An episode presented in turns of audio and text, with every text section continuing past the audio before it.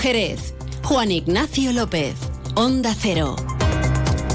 Hola, muy buenas tardes. Tiempo para informarles sobre los asuntos más cercanos aquí en Más de Uno Jerez Noticias en Onda Cero. Alrededor de unas 500 personas se concentraban anoche frente a la sede del PSOE en la calle Sevilla hacia las 8 de la tarde. Incluso se hizo necesario el control eh, de tráfico por parte de la policía local. Esta mañana, lógicamente, reacciones por parte eh, del eh, PSOE mm, ante esta convocatoria convocatoria eh, señalan directamente al Partido Popular que sin embargo pues se desmarca de la misma. Dicen que tampoco participaron pero que eh, la ciudadanía es libre para expresar su opinión. Enseguida les damos más detalles en una jornada en la que ocurren y hay otros temas de actualidad que ya les avanzamos en titulares. Finalmente será el viernes cuando se coloque el lazo morado en la fachada del edificio Los Arcos de la Plaza del Arenal, tras lo que se va a desarrollar la manifestación. De igual forma, el balcón principal del consistorio lucirá además eh, de otro lazo morado la tradicional pancarta contra la violencia machista. Chipiona anuncia una reducción del 20% en el caudal de agua y medidas de ahorro por la sequía. Desde Jerez aseguran que la medida también se aplican y desde 2014 es en horario nocturno cuando se reduce la presión para evitar, apuntan desde el gobierno local, el derroche o desperdicio del líquido elemento en plena sequía. El ayuntamiento de la vecina Chipiona ha participado en un simulacro internacional de tsunami dirigido por el Ministerio de Transportes. Antes de ampliar estas informaciones, vamos con la información relativa al viento. Han bajado las temperaturas, lo han podido notar sobre todo a primeras horas de la mañana. Nos vamos hasta la Agencia Estatal de Meteorología. Iván Álvarez, buenas tardes. Buenas tardes. Hoy en Cádiz tendremos un cielo prácticamente despejado donde reinará la estabilidad, con vientos flojos del norte que irán amainando al final de la tarde y con temperaturas mínimas que bajan un poco más y las máximas sin grandes cambios. Llegaremos a los 20 grados en Algeciras o a los 19 en Cádiz, en Arcos de la Frontera o en Jerez de la Frontera. Y para mañana miércoles el cielo estará más nuboso que hoy, tendiendo a aumentar esta nubosidad al final del día, con vientos algo más intensos del componente norte en el litoral atlántico y de levante en el estrecho y con temperaturas en ligero ascenso donde llegaremos a los 20 grados tanto en Cádiz, en Algeciras, en Arcos de la Frontera, en Jerez de la Frontera o en Rota. Es una información de la Agencia Estatal de Meteorología.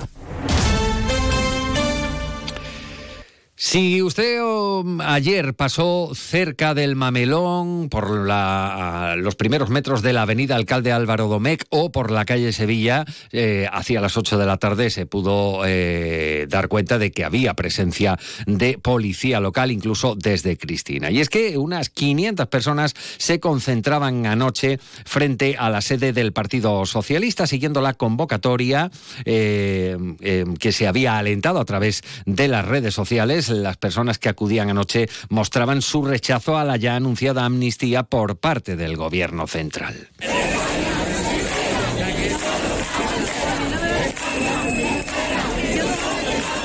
Gritos de repulsa al apoyo de, por ejemplo, Puigdemont y hacia el propio presidente del Gobierno de España en funciones. Las personas que acudían ayer a estas concentraciones, que se han sucedido de manera simultánea en numerosos puntos de España, han evidenciado su desacuerdo al apoyo de partidos de marcado carácter independentista que posibilitará la investidura de Pedro Sánchez. Y reacción desde el Partido Socialista, en este caso desde o por parte de la concejala y diputada en el Congreso, Mamen Sánchez, que se ha pronunciado anunciado apelando a la responsabilidad tanto del Partido Popular como de Vox, a quienes señala directamente como convocantes de la protesta. La también exalcaldesa ha apostillado que acciones de esta índole precisan de la autorización pertinente y asegura Mamen Sánchez que esto no ha sucedido. Yo apelo a la responsabilidad de los partidos que están un poco arengando todo esto, ¿no? Eh, Partido Popular y, Vox. Cuando lanzan esos mensajes tan catastrofistas de España se rompe, el sistema democrático se va al garete, es decir, todo ese tipo de cosas, habrá gente que salga porque su partido le ha dicho que hay que salir, pero a lo mejor gente que dice, oye, es que yo tengo que ir porque es que esto va a ser así. Me parece que esas manifestaciones preventivas por cosas que todavía no conocemos, ni, ni un texto de un borrador de, de la ley, bueno, yo creo que,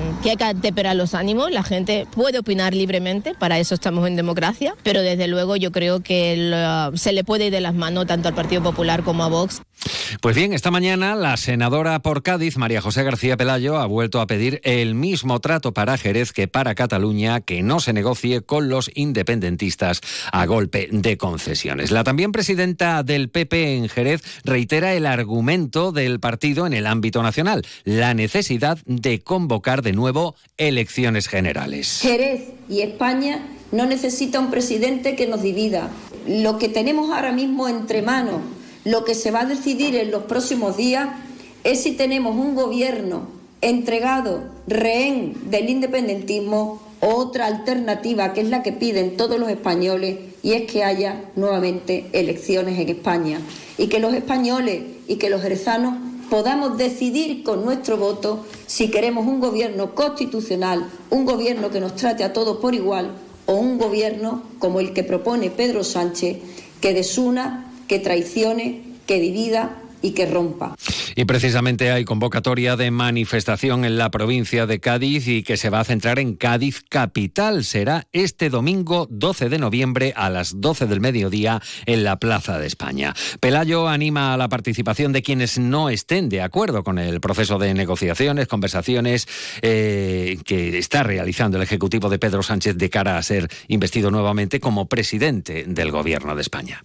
Animo a todas las jerezanas y jerezanos a que el próximo domingo, día 12, a las 12 de la mañana, acudan a la Plaza de España, a Cádiz, para alzar la voz, eh, para no permitir, no dejar que Pedro Sánchez nos amordace, para que se nos escuche desde Cádiz, que es la cuna de la constitución, del constitucionalismo español. Alcemos la voz para defender nuestra Constitución, para defender la unidad de España, pero sobre todo para decirle a Pedro Sánchez, basta ya, no nos tome por tontos los españoles somos listos y los españoles lo que queremos es poder decidir sobre nuestro futuro. Y volviendo al tema de las concentraciones o a la concentración de ayer, ya han oído ustedes a la exalcaldesa Mamen Sánchez eh, señalando al Partido Popular y a Vox como eh, convocantes. Eh, preguntada a Pelayo por si el PP jerezano animó igualmente ayer a quienes se concentraron en la calle Sevilla frente a la sede socialista, María José García Pelayo ha señalado que ellos no han participado ni alentado a hacerlo en esta convocatoria. Defiende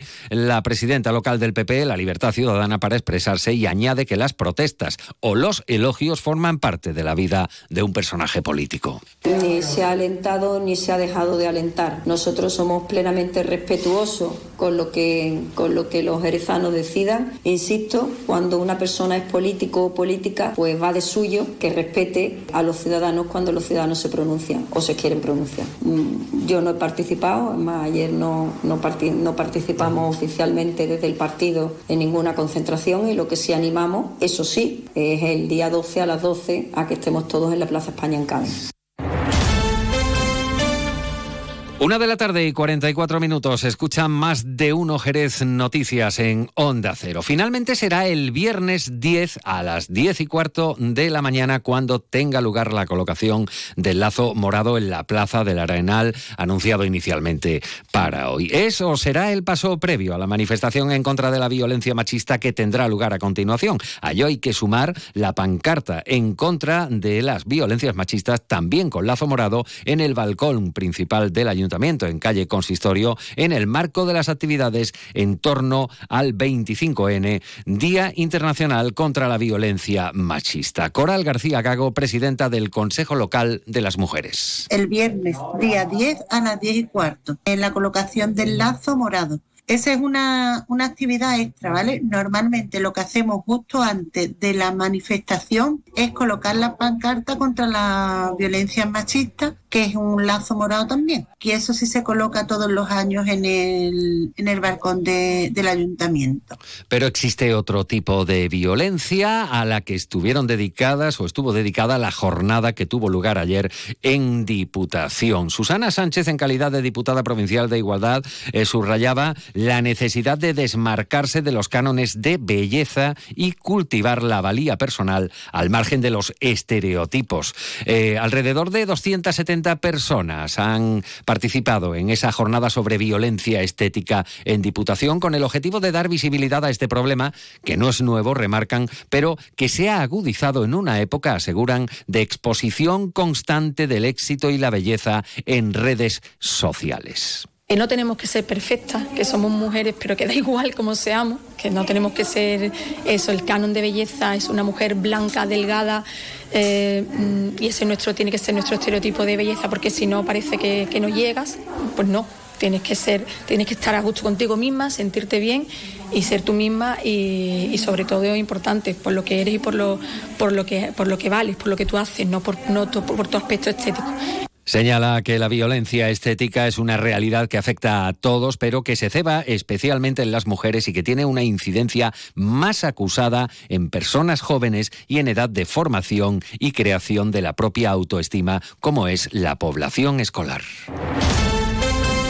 Una de la tarde y 47 minutos. Abordamos ahora el plano laboral y les hablamos de una nueva huelga. Nueva huelga a la vista para la plantilla de personal técnico de integración social, los conocidos como PETIS.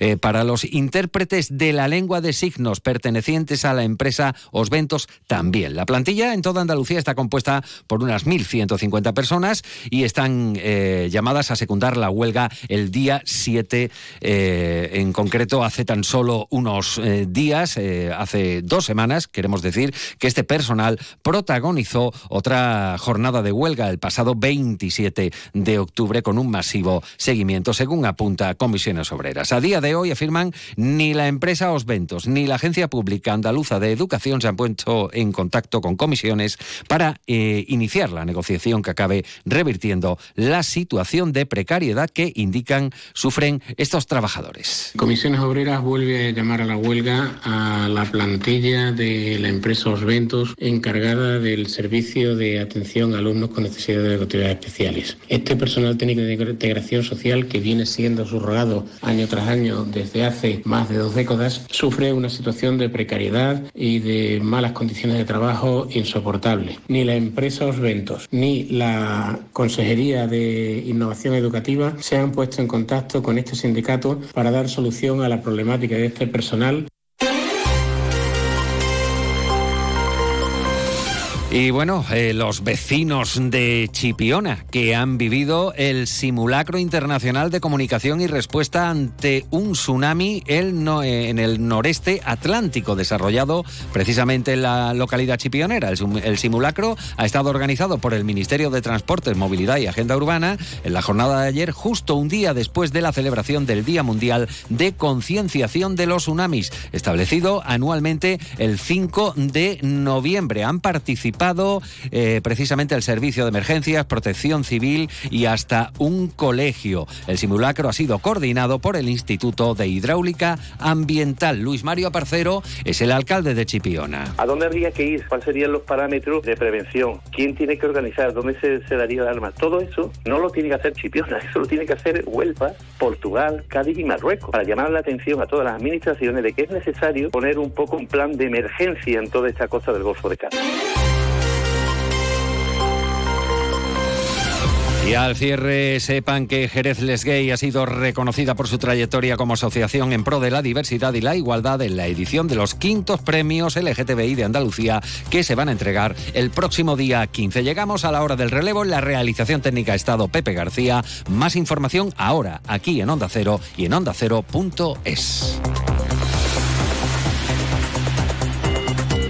En Onda Cero, Noticias de Andalucía.